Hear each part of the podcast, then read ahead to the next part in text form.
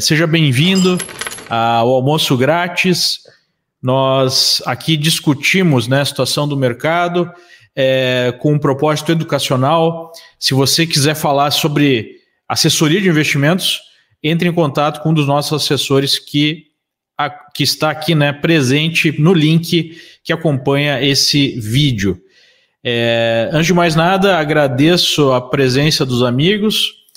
E se você gostar, né, ou gosta dos programas, já nos assiste, por favor, deixe seu like, compartilhe esse conteúdo com os seus grupos, ok? Hoje nós vamos falar sobre o assunto que, na minha opinião, é o grande assunto do mercado no momento, que é o rally de alta nas ações de tecnologia nos Estados Unidos, que basicamente foi né, o grande puxador aí do resto do mercado, foi é, a grande, o grande recebedor dos recursos no mundo pós-epidemia, e nós estamos vendo alguns sinais de uma mudança nesse cenário, e é isso que nós vamos discutir hoje. Ninguém representou melhor esse movimento nas ações, nas grandes techs americanas, do que a movimentação em Tesla, né? uma empresa que ainda está dando seus primeiros passos, que ultrapassou outras empresas estabelecidas no mercado, com uma expectativa de mudança na frota aí de carros, caminhões, enfim, é, de uma matriz né, é, que utiliza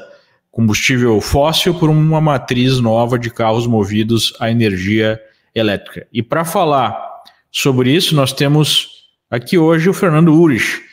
Olá, Fernando, tudo bem? Tudo bom, Leandro? Prazer estar aqui para falar desse assunto aí fascinante e até já fazer um, um disclaimer rapidinho para o pessoal, né? Que esse, quando a gente fala de ações de tecnologia, especialmente da Tesla, assim, acaba suscitando muitas paixões, o pessoal vem, é, os que são bulls na empresa e que acham que vai subir e dominar o mundo, é, ficam até às vezes com um pouco de raiva se a gente questiona alguma coisa, mas enfim, faz parte, é, é uma empresa também, o seu próprio CEO e fundador é bastante polêmico, e a gente tem que entender o que está acontecendo e tentar avaliar friamente. Cada um tome a sua decisão e pese bem o que a gente colocar aqui. Exatamente, né? Lembrando sempre que aqui a gente não faz nenhuma análise, não dá nenhuma recomendação de investimento. Para quem quiser tratar desse assunto, a gente tem os assessores que nos é, acompanham aqui, podem ser encontrados no link que está junto ao vídeo. Bom, para dar um pouco de contexto para o pessoal, né, Urich? O que, que, tem acontecido aí nas últimas semanas ou meses, desde que nós tivemos essa loucura aí no mundo da epidemia? É, basicamente, o mercado produziu uma grande queda nos primeiros momentos aí na reação inicial à epidemia, não se sabia exatamente qual seria o impacto, não se sabia exatamente, é, enfim, quantas pessoas morreriam, né, como isso afetaria o mercado como um todo, a economia como um todo. E basicamente o mercado entrou em pânico, a gente teve uma queda que chegou, a, em alguns casos, a ultrapassar os 60% de correção em relação ao topo para alguns papéis. E posteriormente, por uma série de motivos, nós tivemos uma forte recuperação. Um dos motivos foi a percepção de que a epidemia, graças a Deus, não era tão ruim quanto se imaginava. Né? Claro que, infelizmente, muita gente sofreu, muita gente continua sofrendo, perdeu a vida, né? É, mas a expectativa inicial era muito pior ainda do que está acontecendo hoje. E além disso, nós tivemos, é, além da expectativa, né, da, da, da, realidade não ter se mostrado tão negativa quanto parecia no primeiro momento, nós tivemos aí os bancos centrais intervindo no mercado fortemente, injetando trilhões e trilhões de dólares na economia. Não só os bancos centrais, mas os próprios governos colocando aí é, uma política né, de bolsas. É, no Brasil foi chamado de Corona Voucher. Aqui nos Estados Unidos foi mais de um trilhão de dólares nesse sentido, o que, em parte, né, foi direcionado para o mercado é, de capitais, é, para os investimentos.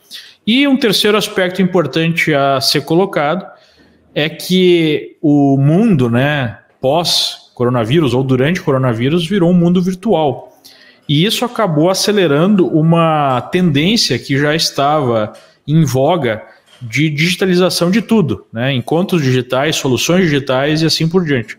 Então, basicamente, as empresas de tecnologia foram muito beneficiadas por esse cenário, já que elas né, eh, fazem aí a nova economia. E uma dessas empresas acabou sendo também a Tesla, junto com a Amazon, com o Facebook, com o Google, com Microsoft, com Apple e assim por diante. Né? É, esse rally iniciado após a queda inicial do mercado foi muito longe, o mercado ultrapassou as máximas históricas, o que para mim não faz muito sentido dado o cenário né, do mundo, apesar da epidemia é, ter sido menos é, menos apocalíptica do que se imaginava no primeiro momento, é, não faz muito sentido por conta da atividade econômica, por conta da situação toda, né, de incerteza que foi criada, por conta da crise que foi criada, o mercado está com preços acima dos patamares pré-epidemia. Né? Isso não, não, condiz muito assim com, com o que esperaria numa realidade econômica financeira.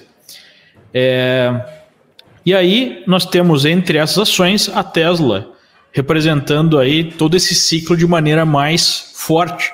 A gente pode até colocar aí, é, porque a Tesla, a Tesla já vinha né, num movimento muito forte de alta. Então a gente pode colocar aí na tela é, exatamente, acho que, acho que foi o Deixa gráfico até... do Fernando. Eu vou meu. botar aqui antes. É, ah, tá. Tem o Jonas, então acho que tem o gráfico do, do Leandro, acho que tá aí o dele. Aí está. Boa. Aí está. Então aqui a gente a gente tem que lembrar também que antes dessa alta que foi iniciada na Tesla, é, o mercado fez um fundo em maio de 2019, quando existia expectativa até de quebra da empresa, né? Porque a empresa é altamente alavancada, a empresa precisa de muitos recursos para sobreviver, e nós tivemos essa queda aqui de Tesla, é, sugerindo a possibilidade até é, da quebra né, da empresa. Depois disso, a empresa conseguiu se recuperar, fez uma forte alta, já tinha feito uma forte alta antes da epidemia. Mercado foi de 35 dólares para 190 dólares. Lembrando que isso aqui já é o preço do papel depois do split que foi feito de 5 para 1. Aí esse papel corrigiu é, bastante, né? Se a gente colocar aqui umas retrações de FIBO, nós vamos ver que o mercado corrigiu mais de 62% em relação ao seu topo e apresentou mais uma perna gigantesca de alta, né? Essa perna de alta, se nós pegarmos aqui a primeira movimentação, basicamente dobrou mais do que dobrou a primeira perna de alta. Então, não é por nada que nós estamos pegando aqui a Tesla como um exemplo é, desse movimento que uniu vários ciclos aqui numa alta, num rally, é, que não tem muito comparação com outros papéis. Né? E agora a gente tem aqui uma queda importante nos últimos dias. E a grande dúvida é se essa queda é o início de um processo de correção maior ou simplesmente uma correção dentro de uma tendência que deve continuar. E isso tem implicações para o resto do mercado. Concorda com essas afirmações que eu fiz, Urich? Concordo, e deixa eu até uh, aproveitar para contextualizar ainda mais e ilustrar os pontos que, que tu já mostrasse aqui, Leandro. Por exemplo, o, a performance da Nasdaq, que é o índice Nasdaq, o NDX, que con congrega as empresas de tecnologia em geral, comparando com o Dow Jones e com o SP500 e até com o EWZ, que aí é uma verdadeira surra, né? Mas, Jonas, se puder botar aqui na tela, a gente vê que em 2020, laranja é o Nasdaq, que chegou a ter uma performance de 42% de alta ali na até a semana passada, 2 de setembro sendo que o SP500 subia apenas 11, acumulado 2020. O Dow Jones 2 e o, o EWZ, que é o Brasil, em dólares, aí com uma queda de 33% e agora está um pouco mais. E aí veio a correção. Mas estou mostrando que, assim, em 2020, considerando a pandemia, o Nasdaq já estava com alta de 42% e agora veio corrigindo e com alta de 29%. E aí também para ilustrar a divergência da Tesla com relação ao próprio Nasdaq, aqui eu vou colocar a ação da Tesla, a performance relativa com o Nasdaq, os últimos cinco anos. Veja que o Nasdaq vinha com uma ótima performance também. Em alguns momentos, quando fica aqui verde, é a Tesla performando melhor mas 2018 ela veio mal, 2019 também veio mal, e a partir desse ano 2020, uma, assim, uma loucura realmente a performance relativa da Tesla com relação ao Nasdaq. Não é a Tesla absoluta, com relação ao Nasdaq, subindo mais de 500% acima do Nasdaq. Então aqui a gente começa a ver esses, esses excessos. Uma outra forma de mostrar esse excesso, aqui o preço da Tesla, últimos cinco anos em azul, e a média móvel de 200 dias em vermelho. Veja que a partir de 2020, quase não ficou abaixo da média móvel. Apenas um período ali que foi bem no meio da pandemia, no, aquelas duas semanas de março, bem turbulentas, e depois disso, sempre acima. Chegou a ficar 100% ou mais de 100% acima da média móvel de 200 dias. Outro dado para exemplificar esta o frenesi que tomou conta do mercado, né? Agora eu vou colocar aqui na tela o volume financeiro também a partir de 2020, veja como a gente entra no outro patamar, o volume de negociação das ações da Tesla, chegando a alguns dias 60 bilhões é, de dólares. Isso é, é, assim, é, é uma loucura, né? Então a gente vê que é a Tesla performando muito mais do que os seus do que os próprios pares de tecnologia que já estavam talvez esticados, né? É, para mostrar um pouco de fundamento, é, tem uma tela também que eu gostaria de mostrar aqui. Aqui tem um site que eu gosto muito para ver fundamentos e outras informações sobre as empresas, que é a, a, a, o portal Simply Wall Street. Né? E a gente está vendo aí que hoje a Tesla está operando a mais de mil vezes earnings. Né? 1.009,64 vezes earnings.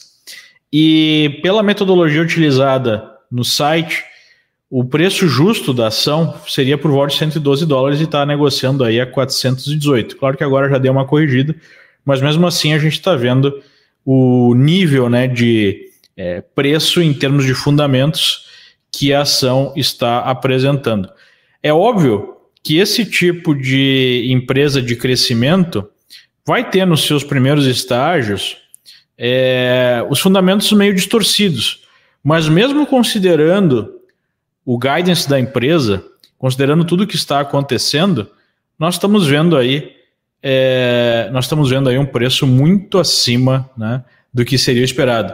É, recentemente, o próprio Elon Musk, que é a grande estrela da empresa, né, que de uma certa forma faz um pouco desse valuation, ele, ele disse né, que achava que a empresa estava, estava cara. E mesmo depois dessa fala do seu próprio fundador, do seu próprio CEO, falando que as ações estavam caras, nós tivemos aí a ação subindo mais de 100% depois dessa fala do Elon Musk. Né? Então, basicamente, a gente tem, de fato, alguns sinais de mercado esticado, porque quando o mercado como um todo está esticado, nós temos esse tipo de comportamento de algumas empresas líderes.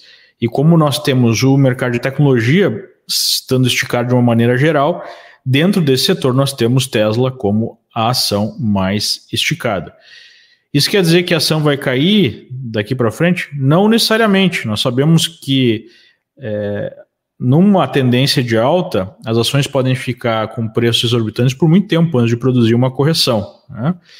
É, e, e, tem uma frase antiga do mercado que fala né, que você pode estar certo, mas o seu dinheiro pode acabar antes né, é, da sua colocação correta, da sua percepção correta sobre o mercado, é, acabar se impondo, especialmente quando você opera vendido, né, contra um trem, contra uma ação em forte alta. Mas nós já começamos a ver alguns sinais dessa é, mudança de tendência. Né? Em primeiro lugar, nós tivemos uma linha de tendência de alta aqui em Tesla sendo rompida nesse movimento, especialmente pelo movimento de hoje, que produziu uma queda aí de chegou a estar tá com quase 20% de queda, agora está com 14% de queda. A gente não sabia, obviamente, que o mercado ia produzir essa queda quando fez essa chamada né, da Tesla perdendo a carga na sexta-feira, mas é, basicamente já tinha um primeiro sinal com a queda dos dias anteriores. O mercado acelerou, fazendo volume, e a gente tem exatamente esse tipo de comportamento: o mercado fazendo split, papel colocando mais ações, é, a empresa colocando mais papéis no mercado para aproveitar esse valuation alto, colocou 5 bilhões de dólares no mercado. É, a gente teve aí alguns fundos que já investiram na ação há algum tempo saindo, realizando lucros, como o fundo do Bailey Gifford, que é o, o investidor que tem mais ações da Tesla, né, entre gestores de recursos. Então ele diminuiu aí de 6,3% de participação na empresa para menos de 5%. E nós tivemos o grande driver dessa última queda sendo é, a escolha do S&P de outros papéis para fazer parte é, da composição do S&P 500 e não a Tesla. Né? Havia uma expectativa que a Tesla pudesse é, fazer parte do S&P 500 por conta de ter apresentado lucro em quatro é, trimestres consecutivos, por conta né, dessa ser uma regra aí para poder ser listado no S&P 500, mas não aconteceu. Por que, que seria positivo ser listado? Porque se a empresa entra no índice S&P 500, basicamente os fundos passivos, aqueles que compram o índice, seriam obrigados a comprar o papel, dando mais gás para a tendência de alta. É, a expectativa seria a compra de até 120 milhões de ações para esses fundos de índice. Como isso não aconteceu, né, isso acabou gerando aí uma correção, já que não vai ter, pelo menos nesse momento, essa força compradora, talvez no próximo trimestre. Né? Então, tudo isso demonstra uma situação de possível, é, possível estouro de uma bolha. Né? Tem características de bolha aqui na ação da Tesla. Não dá para dizer que toda a Nasdaq ou todas as empresas de tecnologia têm essa característica de bolha, mas esse movimento forte de alta, pelos fatores que a gente apresentou, e agora uma queda mais intensa, sugerem uma correção no mercado, nem que seja uma correção lateral. Pode colocar minha tela aqui novamente, por favor? A gente pode ver é, nas ações da Nasdaq, né, aqui na Nasdaq representada pelo ETF Triple Q, o Triple Q é o ETF que representa uh, o índice de tecnologia Nasdaq. Observem como essa queda rompeu uma LTA que estava sendo respeitada nos últimos meses e aconteceu com um volume bem acima da média, depois de uma alta muito intensa. E o mercado fez uma alta, né? Isso é também típico de topos de mercado. O mercado fez o, depois de um longo movimento de alta, acelerou a alta e aí cai com força, corrigindo quase toda essa última perna de alta. Né? Então cai de forma aguda, com volume alto, rompendo zonas de suporte. Isso aqui é um sinal negativo para o índice. Quer dizer que vai simplesmente cair a partir de agora, né? Vai ter aqui um crash ou coisa do gênero? Não. Não necessariamente isso deve acontecer, mas é um sinal de alerta. Isso pode vir a acontecer. Então a gente tem que agir de acordo. E obviamente, né, que se nós tivermos uma queda mais forte no mercado americano, especialmente no mercado que puxou essa alta, que foi o mercado de tecnologia, nós devemos ter reflexos no Brasil. O mercado brasileiro pode ser observado através do ETF EWZ. EWZ basicamente é o Brasil negociado em dólares, né? porque é um fundo negociado na Bolsa de Nova York. Então leva em consideração tanto as cotações dos principais papéis brasileiros quanto a cotação do dólar. Como a gente teve uma forte valorização do dólar frente ao real, mesmo a alta nominal do Ibovespa não foi suficiente para produzir uma forte alta no EWZ. Na verdade, se a gente olhar para o EWZ em é, é, em longo prazo, né, o mercado ainda está muito longe do topo histórico em dólares que aconteceu lá em 2008. Né? Esse topo histórico em dólares foi por volta de 100, né, 100 dólares aqui para cada cota, né, ou cada ação de AWZ, e agora nós estamos em 33 dólares. Ou seja, para o mercado simplesmente voltar para o seu topo histórico, nós teríamos que observar uma alta de mais de 200%. Né? Mais de 200%. É, não sei se o Uri está por aí, ele tinha caído. Aparentemente não. Agora está voltando aí. Estou de volta aqui. Vamos lá. Caiu a conexão aqui do, do, nosso provedor até, não é nem no escritório, provedor.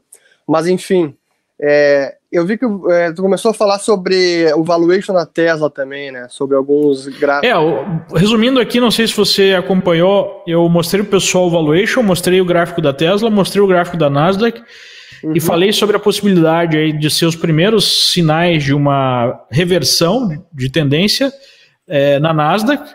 Como foi o setor que puxou o mercado, e aqui a gente está num gráfico de longo prazo, Sim. Um gráfico mensal de tipo Q, a gente vê que desde 2009 foi uma alta quase que ininterrupta, então não é só uma alta já é, desde o fundo né, do coronavírus, mas uma alta que vem desde a última crise de 2008. E é uma alta que já fez mais de 10 anos né, de aniversário. Perfeito. Então a gente está falando de 12 anos de um movimento, de uma tendência longuíssima. E nós sabemos que, em média, as tendências de alta aqui nos Estados Unidos mais longas, elas duram de 7, 8 anos. Então já meio que está overdue, como dizem os americanos, para, é, para uma correção. Né? E então, nesse sentido, a gente tem que ficar muito atento, especialmente para aqueles investidores, para aqueles investidores de mais longo prazo, claro. que entram por um prazo maior. Então, se você é trader, você ainda né, vê os sinais, se deu entrada, você entra, coloca o seu stop. Agora, para aqueles investidores de mais longo prazo, tem que ter muito cuidado nesse momento. Ainda mais nessa percepção, e aí eu acho que pode entrar aí a opinião do, do para nos ajudar, nessa situação de empresas de tecnologia serem vistas como reservas de valor nesse cenário de injeção massiva de recursos por parte dos bancos centrais que podem vir a criar algum tipo de processo inflacionário. Em alguns casos já estão criando processo inflacionário no mundo, antes até do que a gente imaginava, né? Perfeito. Então, por um lado, a gente tem, poxa, é meio que é meio que uma percepção é, de todos, né? Que a tecnologia não é só o futuro, mas é o presente já, né, da economia. É a nova economia baseada em tecnologia, baseada até em alguns monopólios que essas empresas têm, né? Google é praticamente uma empresa monopolista, Microsoft é uma empresa monopolista em algumas coisas, né? Tesla não tem, ainda está no, início de um ciclo de, de, de, desenvolvimento de uma indústria, né? Porque ainda está longe do carro, é, o carro a energia movido a energia elétrica ser aí dominante né, entre, é, entre o setor automobilístico, mas é, por um lado tem essa crença e por outro lado tem os preços já bastante altos por conta justamente dessa percepção. Então, como é que o investidor de longo prazo pode fazer para interpretar essa situação? É, eu acho que que é importante ver os sinais de, de valoração desses papéis, né? Porque, como você estava falando, a, a, olhando o, o price to earnings, o preço sobre lucro da Tesla, já estava altamente esticado, né? Mas olhando como o earnings da Tesla é quase inexistente, e até os mais críticos dizem que ele, mesmo que teve nos últimos dois trimestres de resultado contábil positivo, tem muito jogo de contabilidade, tratamento contábil, que talvez até isso poderia ser questionado. Mas enfim, eu prefiro até olhar no caso de uma empresa como essa, que é de crescimento e com pouco lucro, olhar o price to sales, que é o preço sobre vendas.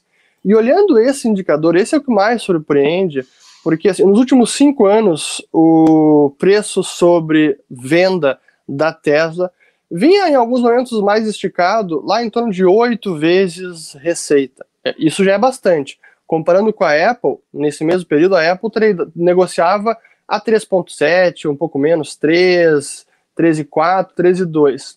Mas a partir de 2020, começou assim nessa mania, euforia com a Tesla, que ela foi ah, começou a ser negociada a 7, 8, 10 vezes, e aí nos últimos duas semanas, últimas duas semanas, chegou a ser negociada 18 vezes a receita. Então, tem empresa que negocia 18 vezes, o, o SP500 uh, lucro médio histórico é 20 vezes, 18 vezes. A Tesla estava negociando isso a receita. Então a gente vê como o mercado se esticou demais, se excedeu nesses, últimos meses, últimas, especialmente agora nessas últimas duas semanas. E acho que agora o mercado reprecificando talvez esse excesso de valor nesses papéis. E sobre a pergunta de reserva de valor, é, eu acho que é um pouco precipitado encarar essas empresas como reserva de valor, especialmente uma Tesla, que está uma empresa ainda em crescimento no mercado novo, que não dá para dizer que é um mercado estável. A Apple, ok, já dá para aceitar mais. Uma Google, uma Amazon, também. Mas mesmo assim, é, encarar ações de empresa como reserva de valor, por mais saudáveis que elas sejam, que não é o caso da Tesla, acho que é uma percepção equivocada de como tratar a renda variável no portfólio. São empresas com potencial, mas o preço importa. Comprar a própria Apple, que eu estou olhando aqui, eu não consigo botar o gráfico na tela agora, mas a própria Apple, nos últimos três meses, nesse mesmo indicador preço sobre venda, começou a ser negociada a oito vezes preço sobre venda. E a Apple né, é uma empresa pequena, não é uma startup, é uma empresa que, que tem 250 bilhões de receita ano. O que, que o mercado espera? Que ela vai assumir todas as empresas do, dos Estados Unidos e virar a, quase que o tamanho de um governo ou de alguns países? Acho que é um pouco otimismo é, demais. A Apple, só para o pessoal ter uma ideia, com o valuation da Apple dá para comprar duas vezes toda a Bovespa e ainda sobra uns 400 bilhões de dólares de troco. né? É só esse é o valuation da, da Apple hoje. Exatamente. Então esperar que essa, essas empresas cresçam muito também é, é esperar demais, né? É, até aproveitar para concluir o pensamento da, da Tesla e de, desse indicador preço sobre receita. Essa é sempre uma das, das avaliações dos analistas. Não, como a empresa está crescendo, crescimento exponencial, vale a pena a gente pagar porque a empresa vai crescer muito. Mas se olhar o crescimento da receita da Tesla, nesse segundo trimestre, chegou ao menor crescimento anual dos últimos cinco anos. Foi 3% de crescimento anual da receita. 3%, isso não é crescimento exponencial. Então o mercado está pagando já demais e algo que ainda é muito incerto, né? o crescimento futuro. E obviamente que tudo isso está ligado né, a esse novo mundo onde a realidade é juro zero para o poupador em, termo, em, em ativos de renda fixa de menor risco. Perfeito. E um pouco acima de zero para ativos de renda fixa de muito risco. Né? Então, onde não há alternativa de buscar retorno, é, o risco aumenta exponencialmente, é, sem que o retorno necessariamente aumente na mesma proporção. Né? E isso me cheira a um conceito chamado fragilidade, né?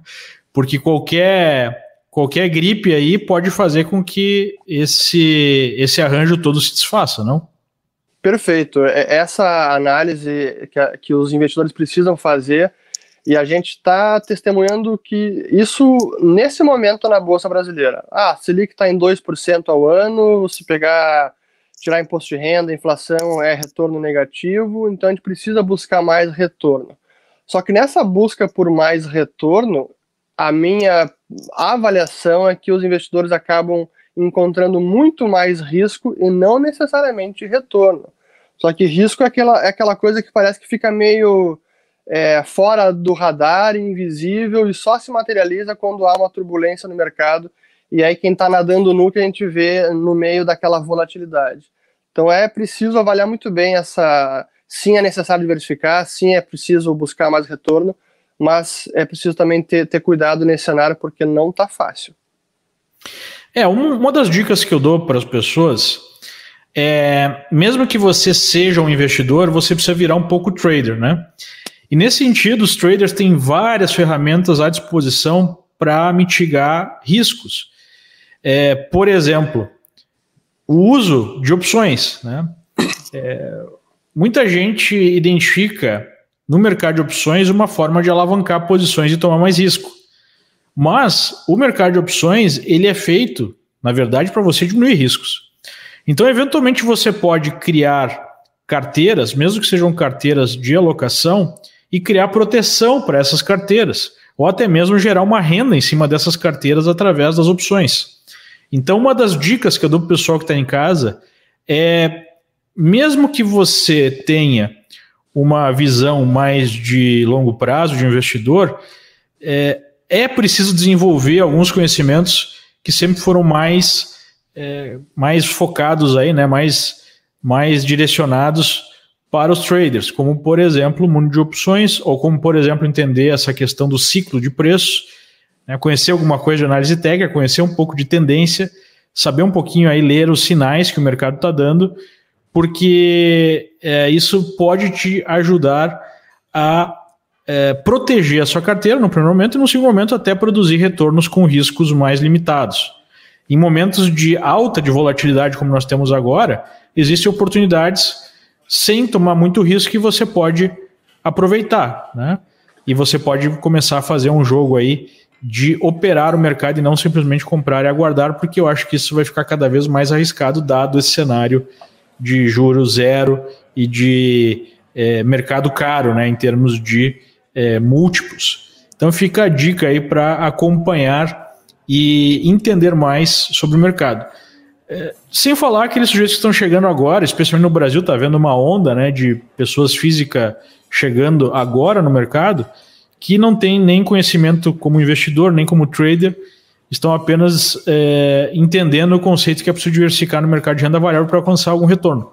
Para esse, especialmente, é muito importante você passar a, a entender né, mais como o mercado funciona e a gente pode te ajudar em relação a isso. Tem vários treinamentos aqui é, na Liberta para você operar investir no mercado de uma forma mais segura, não é mesmo, Ulrich? É, essa parte de opções, quando você entende o, o poder que tem a opção para você mitigar risco, controlar a exposição a risco e até mesmo proteger uma exposição que você tenha, por exemplo, você está tem a sua carteira de investimentos, é para longo prazo, mas ela está com um ganho excelente, você está vendo esse mercado também concorda, pô, isso está tá esticado demais, mas você não quer vender porque é, não quer realizar um evento tributário, porque não quer diminuir a exposição em ações, mas você pode proteger essa posição e uma, uma das formas é, é com opções, né? comprando uma opção de venda, por exemplo, a chamada put. E, e até falando de, de opções e de Tesla, né, eu fiz uma conversa com o Doc Trader no meu canal, foi publicado hoje de manhã, sobre o preço das, das puts, de calls e puts na ação da Tesla. E é, é, é, curioso como ficou difícil apostar contra a Tesla, porque ficou muito caro. As opções estão muito caras. Então, até o momento, existe um momento certo de comprar a proteção. Não é durante a volatilidade, não é quando o mercado é turbulento, porque aí esse seguro acaba ficando mais caro. Né? Mas é preciso dominar esses conceitos, porque há forma, sim, de gerenciar e controlar esse risco para que você não se machuque. Né? Sem dúvida. A gente tem algumas perguntas aqui, Leandro. Liberta possui orientação para proteção de carteira? Pergunta aqui o Igão Rodrigues. Sim. Se você quiser né, é, contar aí com o auxílio de uma assessoria de investimentos, clique no link que acompanha esse vídeo e converse diretamente com os nossos assessores, que eles também têm a capacidade aí de ajudar você a proteger a sua carteira. Né? O Edilson coloca que mesmo longo prazo há necessidade de conhecer tudo, ciclos, prazos menores, swing e assim por diante. É, as pessoas acham que as pessoas acham, né, que pensam que com juros baixos a bolsa obrigatoriamente vai subir, mas os juros podem ser negativos e a bolsa também ser negativa. Assim está o mercado europeu hoje. Né? E isso é uma verdade, né, historicamente falando. É, assim, o, o, esse sintoma de juro baixo negativo não é algo a ser comemorado, é um sinal de que a economia real não está indo bem. E a economia europeia é, é prova disso nos últimos 10 anos, alguns países piores do que outros, mas o mercado acionário, fora o DAX ou algum outro, não está tendo uma performance tão excelente assim que a gente imaginaria, pô, caiu o juro para zero, o mercado tem que triplicar de valor, vai seguir subindo. Não é bem isso que a gente está vendo. Então, sim, é perfeita colocação, comentário. É, juros tão negativos assim ou em zero não necessariamente vai fazer com que a renda variável suba tanto de preço. E mais, e aí no caso brasileiro, e esse é o ponto que a gente precisa também alertar, nesse momento a gente está vendo os índices de inflação começando a incomodar. O IPCA ainda parece estar tranquilo, mas os IGPs, que são mais sensíveis à variação cambial, já sinalizam variações que não se viam desde 2002 ou desde 2008. Isso quer dizer que cedo ou tarde isso vai começar a incomodar no IPCA, e isso vai suscitar uma elevação da taxa de juros. Então o Banco Central vai ter que elevar os juros. Vai ser esse ano? Acho que não, mas no primeiro semestre do ano que vem é possível. E no momento que se reinicia esse ciclo de alta ou que o mercado já comece a esperar e precificar esse, é, essa subida de juros, pode também dar uma descarrilhada aí nessa alta da bolsa, né? É, teve uma pergunta aqui, a gente mostrou antes o EWZ, né, e mostrou que o topo do EWZ está muito distante do, do, topo atual, ou seja, se a gente pegar a bolsa brasileira em dólares, ela ainda está muito distante daquelas máximas de 2008, apesar de nominalmente estar num patamar mais alto. É, e as pessoas perguntam, mas pô, não tem a ver com isso, isso não distorce. A questão toda depende é, por onde você mede, depende da régua que você mede. E nós sabemos que o dólar é uma, uma régua global. Né? Exato. E o que acaba acontecendo é, a partir do momento que você tem uma desvalorização cambial, é muito difícil que você não tenha pressão inflacionária. E a gente tem uma situação perfeita para pressão inflacionária, porque a gente tem desvalorização do real frente ao dólar, a gente tem uma injeção brutal de liquidez na economia, especialmente para o público que tem menos poder de compra. Aparentemente, teve uma alta de 32% aí nesse público com menos poder de compra. E o que, que esse pessoal vai comprar? Comida, né? É, o que está acontecendo com os alimentos, que é a principal pauta de exportação do Brasil? Uma alta forte de preço, por uma série de motivos. Um deles é que a China está passando por uma crise forte, está né? Tá com uma peste lá na, nas plantações chinesas e eles estão comprando comida a rodo no mundo inteiro, inclusive no Brasil. Isso está gerando desabastecimento no mercado brasileiro que está pressionando a inflação. Né? E aí, com inflação alta, o que, que vai acabar acontecendo? Em algum momento, se o Banco Central não quiser ir, é, voltar a ter inflação forte no Brasil, vai ter que aumentar juros. E isso vai produzir uma saída de recursos da nossa bolsa. Então existe esse risco no ar, essa possibilidade no ar. Né? E aí a gente se pergunta se a política monetária foi acertada em deixar os juros tão baixos por tanto tempo. Né? Mas é, aí é um, é um, é outro papo. O que a gente pode falar aqui é o seguinte: o que a gente pode discutir, né? Digamos que de fato a gente esteja observando os primeiros movimentos de uma correção ou mais forte ou mais longa no mercado internacional, né, que foi puxado pelo, pelo mercado de techs. Número um, pergunta aí para o Ures. Como é que os bancos centrais podem agir caso haja uma correção mais forte? E número dois, como é que isso impacta o Brasil? Bom, primeiro, como é que os mercados, de, como é que os bancos centrais devem agir, vão acabar agindo, né, se ocorrer uma, uma correção mais forte? Eu acho que eles vão usar as mesmas políticas que eles têm usado: é, injeção de liquidez, é, vão reiniciar as compras de ativos em larga escala, os chamados QEs, Quantitative Easing, vão comprar mais bônus corporativos, talvez comecem até a ampliar o leque de ativos e comprem ações. O Fed ainda não fez isso, o Banco Central Europeu ainda não fez isso, mas o Banco Nacional da Suíça já fez. O Banco do Japão já fez também, é, já faz isso há alguns anos. É completamente descabido esperar isso? Não é, dado tudo que aconteceu nos últimos meses e como os bancos centrais demonstraram muita, é, digamos, é, muito muita intenção de socorrer os mercados, não dá para descartar uma possibilidade dessa. Imagina o Fed daqui a pouco comprando o SP500. Eu não descarto isso. Inclusive, esse é um dos motivos da alta, porque quando há uma percepção generalizada no mercado que o Fed ou os outros bancos centrais não vão deixar o mercado cair, ou em outras palavras, se o mercado cair, eles vão intervir com força, você acaba tirando o medo né, dos players. Vamos comprar, porque se cair, é a velha né, Fed Put, ou seja, se o mercado cair, a gente vende para o Fed, né? Que tem sido efetivamente confirmada essa expectativa pelo Fed nas últimas Perfeito. quedas. Então há um reforço dessa percepção de que não vai mais ter grandes correções, que os bancos centrais sempre estarão aí para nos socorrer. Só que isso vai gerando a situação de muito perigo, porque você vai tomando cada vez mais risco, mais risco, o mercado vai subindo. E o que pode acontecer é que, eventualmente, o, a dose é tão cavalar em termos de ajuda, em termos de remédio, que mata o paciente. Em que sentido? É, essas ferramentas em algum momento podem perder a eficácia ou produzir o outro lado da curva, que é a inflação. E aí você vai ter novamente né, um processo inflacionário no, mundo. É, o que é um dos perigos que a gente pode enfrentar, ou um processo de economia zumbi, que não tem inflação, mas a economia vai perdendo eficiência já que você vai tirando aí o incentivo para que empresas sejam eficientes. Para que você vai precisar ser eficiente se você tem um banco central para comprar sua dívida, para bancar você se as coisas derem errado, né?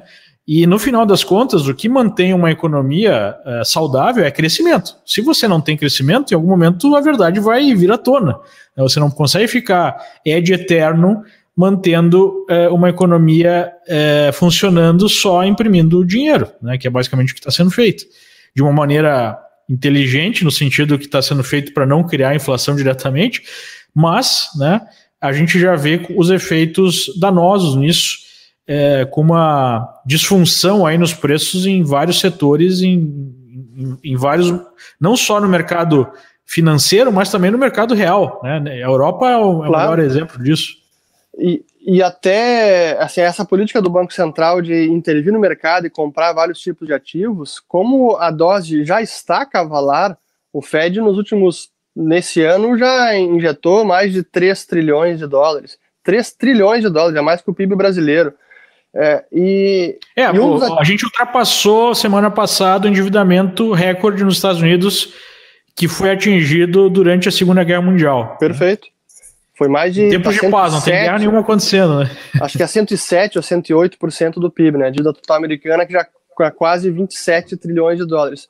Mas o, o, ponto é como o Banco Central intervém tanto, e no caso do Fed americano, um dos ativos que ele mais comprou foi hipotecas de famílias americanas. Então, o Fed, desde lá de 2008, o epicentro da crise de 2008 foi o subprime, aquelas hipotecas de baixa qualidade ou muito arriscadas, que contaminou todo o mercado e o Fed começou a intervir e comprar muitas hipotecas.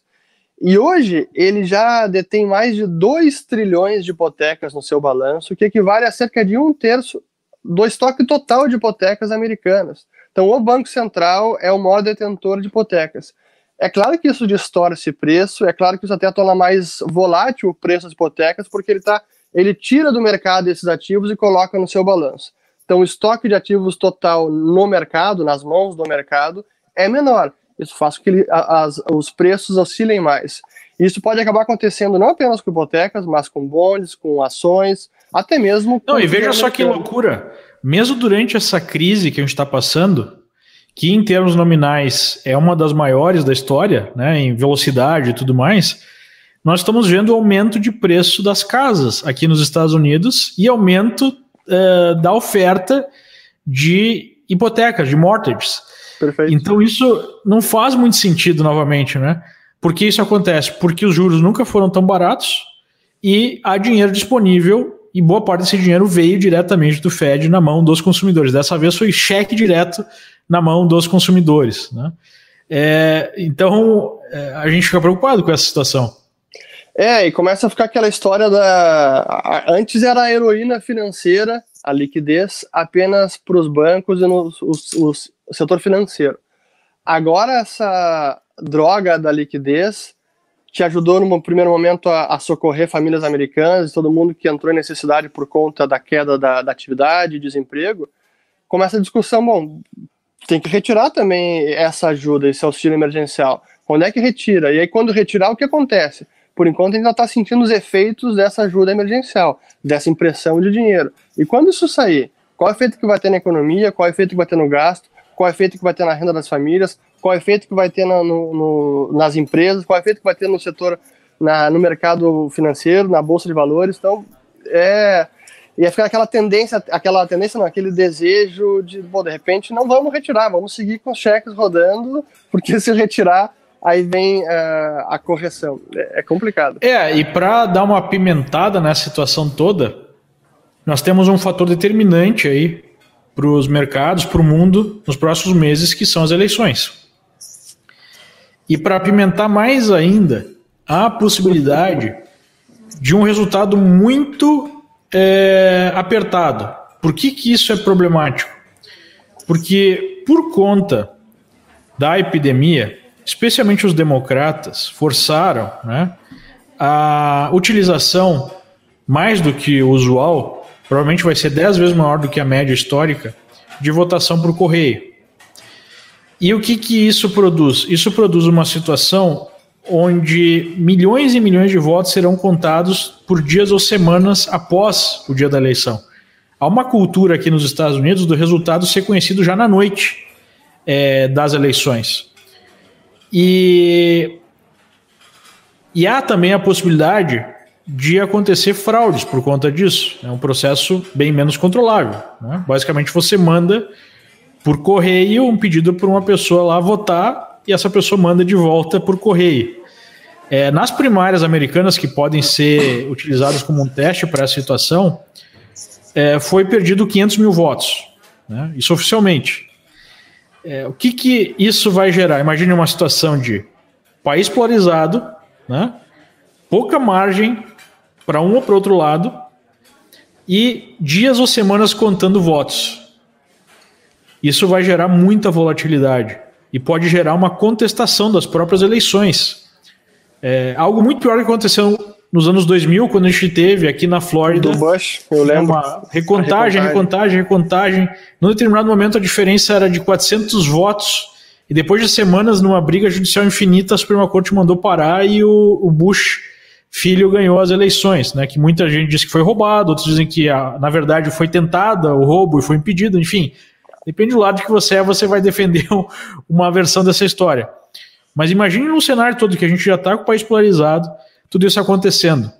E aí, tirando essa questão, né, que é mais um foco de, de volatilidade, a gente tem a possibilidade dos democratas ganharem e criarem uma expansão de gastos em cima de um, de um cenário já de contas estouradas.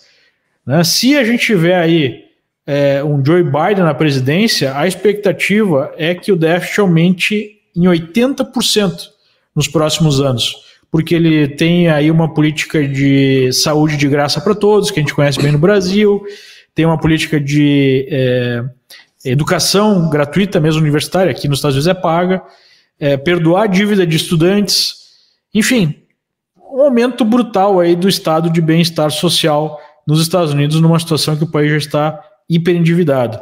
E aí tudo isso que a gente está falando vai é, ser exponencializado também.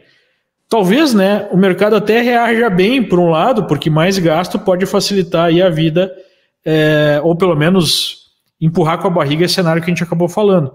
Mas a gente vai ter mais fragilidade, não só nos Estados Unidos, como no mundo. Já pensou nisso hoje? Eu acho que é nesse, nesse ponto, assim, perfeita colocação, e, e, quando a gente pensa, até para usar a terminologia dos bancos centrais, né, quando a gente olha o balanço de riscos que está aí na frente, tem muita coisa que pode sacudir os mercados, seja para cima, seja para baixo. Mas no meio dessa turbulência toda, o ideal é, é, é evitar as nuvens turbulentas, né, e não entrar de cara numa nuvem preta. É, e aí, o que, que, que isso significa para o investidor? É reduzir risco é reduzir a duration, por exemplo, de renda fixa, em vez de, de entrar em títulos muito longos nesse patamar de juros, reduz esse prazo de vencimento, porque acaba sendo menos volátil o preço do título, caso haja volatilidade no mercado. Em termos de bolsa também, entrar em ativos que estejam menos esticados ou que possam parecer esticados também é, é, é importante. Então, essa Nesse momento, mais prudência e reduzir exposição ao risco, eu acho que é a palavra do dia, né? É prudência e deixar essa turbulência passar, porque ainda tem muita coisa para acontecer. Vão ser, a gente está agora comecinho de setembro, é, é, dois meses. É dois meses. E esse cenário que o, que o Leandro descreveu não é nenhum absurdo. Isso pode acontecer, talvez seja até cada vez mais provável um cenário como esse, eleições por cartas, contestação, mais polarização, volatilidade no mercado. Realmente. é, eu vou dar só um exemplo, tá? No estado da Georgia, é, a lei diz o seguinte: você tem até um dia antes da eleição para receber votos por correio. O que chegar depois deve ser guardado e depois destruído. Né? Guardado só para ter certeza que chegou depois, né? se for contestado. Agora teve a decisão de uma juíza de primeira instância dizendo que esses votos devem ser contados, mesmo chegando depois das eleições, onde a lei diz claramente dos estádios que não pode. Né? E obviamente que vai ter uma batalha judicial em torno disso, porque os democratas querem contar o máximo possível de votos. Isso para um estado. Agora imagine esse tipo de discussão acontecendo em cada estado americano. Tem estado que diz que se não tiver assinatura igual aos documentos oficiais lá no, no voto, esse voto não pode ser contado. Isso está sendo questionado também. Então vai virar, vai virar uma zona, né? Perdão a expressão aqui, é, a contagem desses votos. Vai virar coisa de, de republiqueta bananeira. E aí, isso vai gerar volatilidade. E, obviamente, né, respondendo aquela pergunta que eu mesmo fiz, é, no Brasil, o que, que, a gente pode esperar? Bom, se tiver volatilidade nos Estados Unidos, vai ter no mundo e vai ter mais aí no Brasil. Porque a gente a gente está muito mais frágil né, do que o resto do, do planeta. A gente já estava numa situação muito fragilizada por conta da destruição econômica que a gente teve, especialmente durante o final né, da era do PT, aí, dos governos Dilma. É, a gente deu uma arrumada na casa com a reforma da Previdência, só que a reforma da Previdência que ia poupar um trilhão em 10 anos já foi pelo ralo no ano com essa questão da epidemia, né? E a resposta à epidemia. Então a gente já está numa situação muito pior do que a gente estava por conta disso. E fica muito mais fragilizado num cenário que o mundo aproveitou uma alta e a gente não aproveitou. Né? Essa que é a verdade. É, acho que nesse, aqui nessa reta final nossa aqui no Almoço Grátis, acho que essa é a, a mensagem do dia. A gente pode ter alguns meses à frente, algumas semanas, muito voláteis, como há muito tempo a gente não se via, talvez desde, desde há muito tempo, desde março, porque nós estamos, Brasil está fragilizado, a tensão, a, a instabilidade política, ela está sempre no ar, às vezes o risco sobe, às vezes, às vezes o risco baixa, mas isso está presente e intensificando a volatilidade externa, com certeza isso vai respingar aqui. Então, espere volatilidade e se proteja adequadamente. Né? Sem dúvida. É, muita gente aqui no chat está perguntando sobre a ação Nicola, né? Que é uma startup é, bem menor do que a Tesla, obviamente. Está num outro estágio, mas é um, um potencial concorrente aí da, da Tesla. E a ação está subindo forte hoje, está subindo praticamente 40%. Vou colocar aí na tela o gráfico. Sim, que ela teve uma notícia importante hoje. É, o que aconteceu, se o pessoal puder colocar aí, o que aconteceu foi o seguinte: a GM anunciou um acordo com a Nicola para desenvolver caminhões.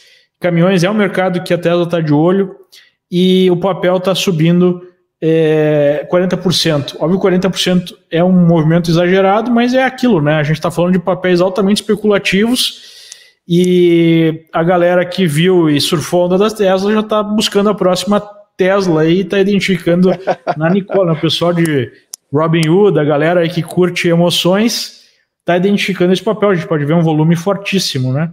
Então, óbvio que esse tipo de papel pode dar retorno grande para quem faz trades, mas se você né, operar, tenha consciência que é um papel de altíssimo risco, né? Não dá para não dá para colocar dinheiro de verdade nesse tipo de papel, porque você está tomando um risco muito grande. Né? Então, tá aí a situação da Nicola. Né? O bom do mercado americano é que tem, tem, tem é, papel para tudo que é gosto. Tem, tem.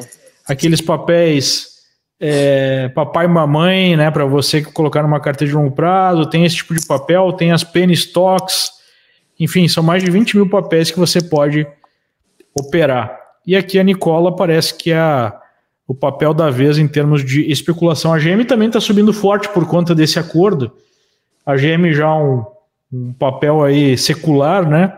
É, rompendo aí um, uma resistência, inclusive se enquadrando num dos setups que eu, que eu opero. Né? Esse papel eu já fico um pouco mais tranquilo de operar, é, porque sem dúvida alguma não é uma Nicola, né?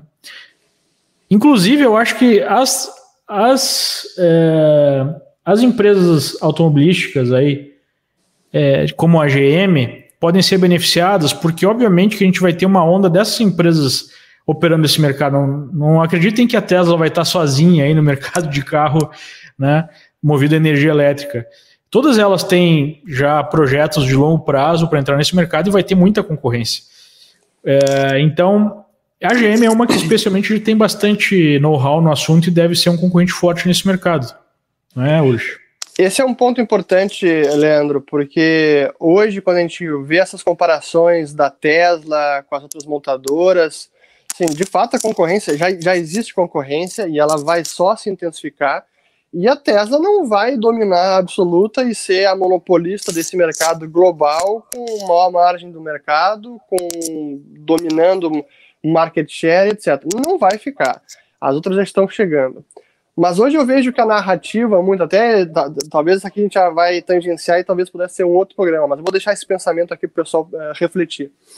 Hoje a narrativa sobre o valor da Tesla e, esse, e a justificativa para esse preço da ação é que ela não é mais apenas uma montadora. Tem a parte lá dos painéis solares, mas que ainda é muito pequeno, tem o SpaceX, que a, a SpaceX não faz parte da Tesla Inc.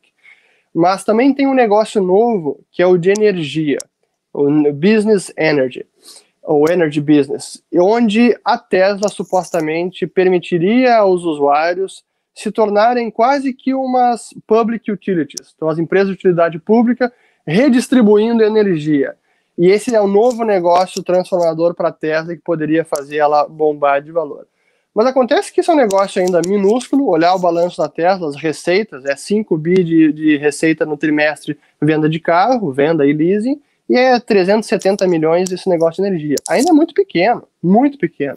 Fora o, o desafio que tem de regulação disso. Total. É, por exemplo, aqui na Flórida, é, por conta do lobby é, de uma empresa monopolista de energia, que no passado até era uma estatal, é, você não pode, como um usuário, vender energia para o sistema.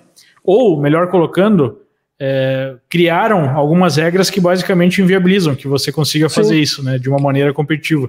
Impede então, eu imagino que isso aconteça no país inteiro, vai ser muito difícil vencer essa barreira. Mas o meu ponto é, é agora a narrativa é um novo negócio disruptivo, mas que está muito distante no futuro, né? E, pô, de tudo que eu aprendi de valuation, avaliar empresas, incerteza, tudo, quanto mais distante no futuro esteja o fluxo de caixa, maior vai ser o desconto. Quanto mais incerto ele é, mais arriscado, maior o desconto. Mas o é, mas a lógica atual é o contrário. Se tem alguma é coisa que pode dar muito dinheiro no futuro, então ela deve valer muito hoje. Se tiver uma chance dela dar muito dinheiro, ela tem que valer muito hoje. Exatamente, a lógica é completamente inversa. Pessoal, na reta final, então vamos fazer uma recapitulação aqui do que a gente falou. É, como as empresas de tecnologia foram as que melhor performaram nessa recuperação aí, né, a partir do, do crash do coronavírus, é, elas podem funcionar como um canário na mina, ou seja, o início de uma correção nessas empresas pode significar uma correção para todo o mercado. E dentro, dentre né, as empresas de, de tecnologia, talvez a Tesla seja a que melhor represente a situação toda de super valuation. Então, o que acontecer com a Tesla pode ser uma sinalização do que, que vai acontecer com o resto do mercado, e é por isso que a gente tem que ficar de olho aí na Tesla, né, para ver se, se vai acontecer um crash ou não, vamos acompanhar de perto. Né? É, toda a situação do mercado sugere a possibilidade de uma correção nas próximas semanas ou meses, e talvez os primeiros sinais estão dados. Isso não é uma certeza, isso é só uma possibilidade. Né?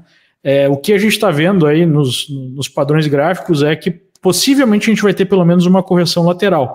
Mas em termos, em tempos né, de loucura nos mercados, pode ser só uma correção intermediária para voltar a subir. Mas eu, particularmente, estou é, com bastante cuidado aí, operando por conta da possibilidade dessa virada mais forte. Como é que isso deve afetar o Brasil? Bom, isso deve afetar o Brasil negativamente porque nós estamos num cenário mais, é, mais frágil em termos é, de bolsa, de economia e assim por diante, né? economia real, por conta aí do estouro das contas públicas e tudo mais, o país como um todo está mais fragilizado, né? E isso nos deixa aí é, num, numa situação é, de maior cuidado em termos de investimentos que nós temos que ter. Para o trader é mais fácil lidar com, com isso, para o investidor é um pouco mais difícil. O Urich salientou a possibilidade de nós termos um aumento de juros por conta né, de todo esse cenário aí de é, déficit nas contas públicas e de inflação já começando a dar as caras. Né? E como é, ponto de atenção que nós vamos tratar em outras lives, em outras conversas, nós temos as eleições americanas que devem trazer muita volatilidade pelas características que a gente está vendo até agora e por caminhos totalmente diferentes que o país deve tomar, dependendo de quem seja o ganhador. Basicamente é isso. Urich, uma última palavra? Não, só agradecer a audiência do, do público todo hoje e, pessoal, compartilhar esse, esse vídeo, almoço grátis de hoje, se inscrever aqui no canal da Liberta também, porque esse é esse assunto, de fato, parece que é, ah, não, é mercado americano, não precisa olhar, não. O que acontece lá sempre repercute aqui para o bem ou para o mal. Então é preciso estar atento no mercado americano. Isso aí. Obrigado, Urich. Obrigado, pessoal de casa. E estaremos aí ao longo da semana com outros programas. Você terá o seu programa, o que, será essa semana hoje? Nós temos, é, até deixa eu ver aqui, eu tô sem a minha agenda agora aqui, mas o, pô, eu não consigo olhar, eu olho sempre no celular aqui. Mas nós temos na quinta-feira a conversa com o Guilherme Benchimol, com o Leandro e com o Storm, tá muito bacana, pessoal, quinta ao meio-dia. A de amanhã eu vou ficar devendo, sem aqui o... De amanhã é sobre milho, né? Se acabou pipoca no mercado. Essa tá bom esse título aí. Tá estourando a pipoca. É, então vai ter uma programação legal essa semana. Agradecemos aí a presença de vocês e tenham uma ótima semana de operações. É, muita prosperidade, muita saúde a todos. Até mais, pessoal. abraço. Tchau, tchau. Tchau, tchau. Até mais.